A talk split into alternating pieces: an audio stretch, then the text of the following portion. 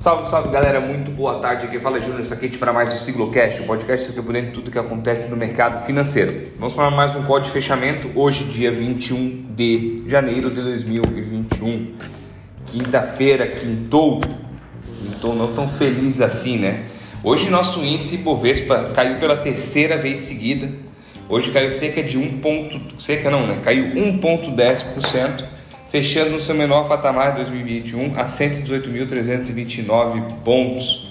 Aí perdemos a última máxima histórica que a gente rompeu ali logo nos primeiros dias úteis. O volume financeiro negociado foi de 31,19 bilhões de reais.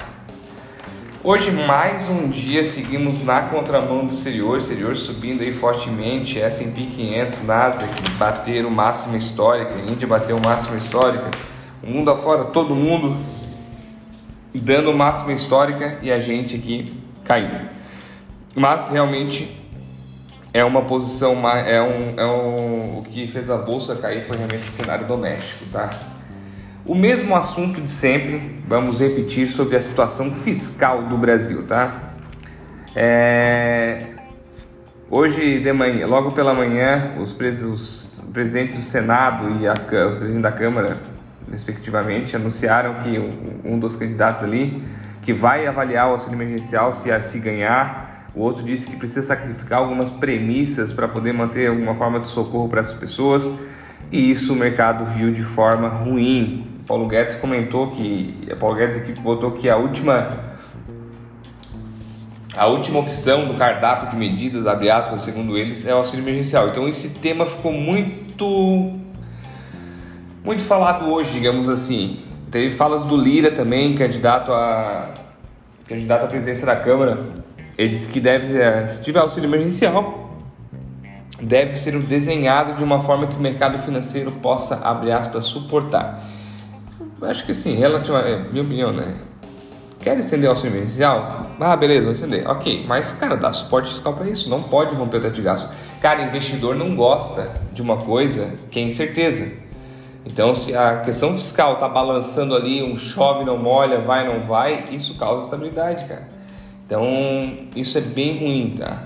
É, alguns economistas falaram que ah, é, a questão da, da, demora da vacina, que é, precificou a vacina como sendo rápido, então faz 50 dias aí vacina no mundo inteiro e a população não começou a sair para fora de casa, não começou a retomar a economia, demora um pouquinho mais. Outros já comentaram que essa correção é, é, justificável, é bom que agora ficou alguns ativos baratos, ficaram alguns ativos baratos e possivelmente alguns dias daqui para frente vai ter uma, uma, onda de compra legal. Outros comentaram que também a, a bolsa tá já, já deu uma enxugada, aquela diferença que tinha, que estava muito descontada em comparação aos Estados Unidos. Hoje hoje a corda está mais justa então não tinha, não existe mais aquela onda de comprar, ah, vou comprar porque está barato, vou entrar porque está barato. Não.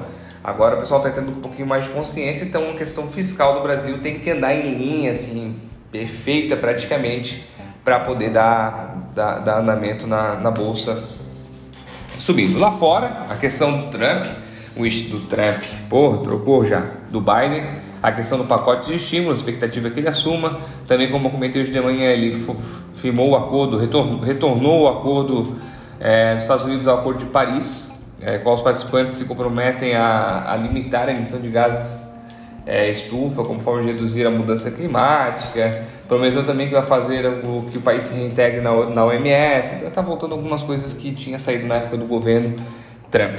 Lembrei do Trump. Hoje também teve a reunião do Banco Central Europeu qual manteve a, a taxa de, de refinanciamento 0%, a taxa de depósito menos 0,5% e a taxa de empréstimo marginal entre 0,25%. E o Banco Central Europeu confirmou da política monetária expansionista deles, que vai continuar ajudando, continuar não ajudando a economia, a economia a, a voltar ao patamar normal, quando a inflação estiver em cerca de 2% ao ano.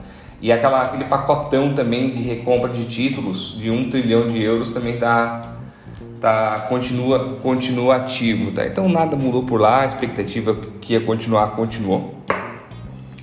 O que preocupa aqui, falando um pouquinho, da, além da questão fiscal, a questão da vacinação aqui, aquela falta de insumo, chega e não chega.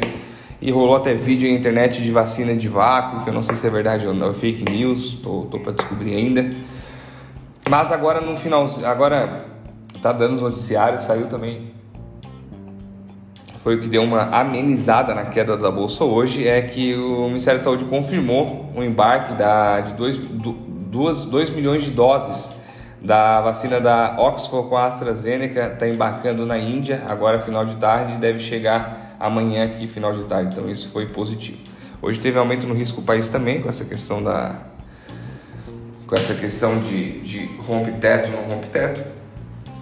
E o dólar fechou em alta de 0,99 a 5,36.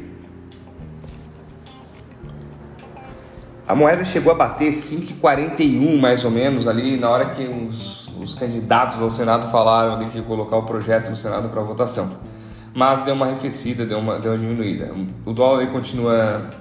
Quando tem, quando tem rumor fiscal aqui, o dólar aumenta, consequentemente mas também a, a questão de diminuir os casos nos Estados Unidos, como está diminuindo, a questão do pacote, uma expectativa de uma recuperação econômica mais forte, diminuir a versão a risco, ou diminuir a versão a risco, o pessoal se livra de dólar, que o pessoal compra muito dólar, ouro, por aí vai para fazer hedge.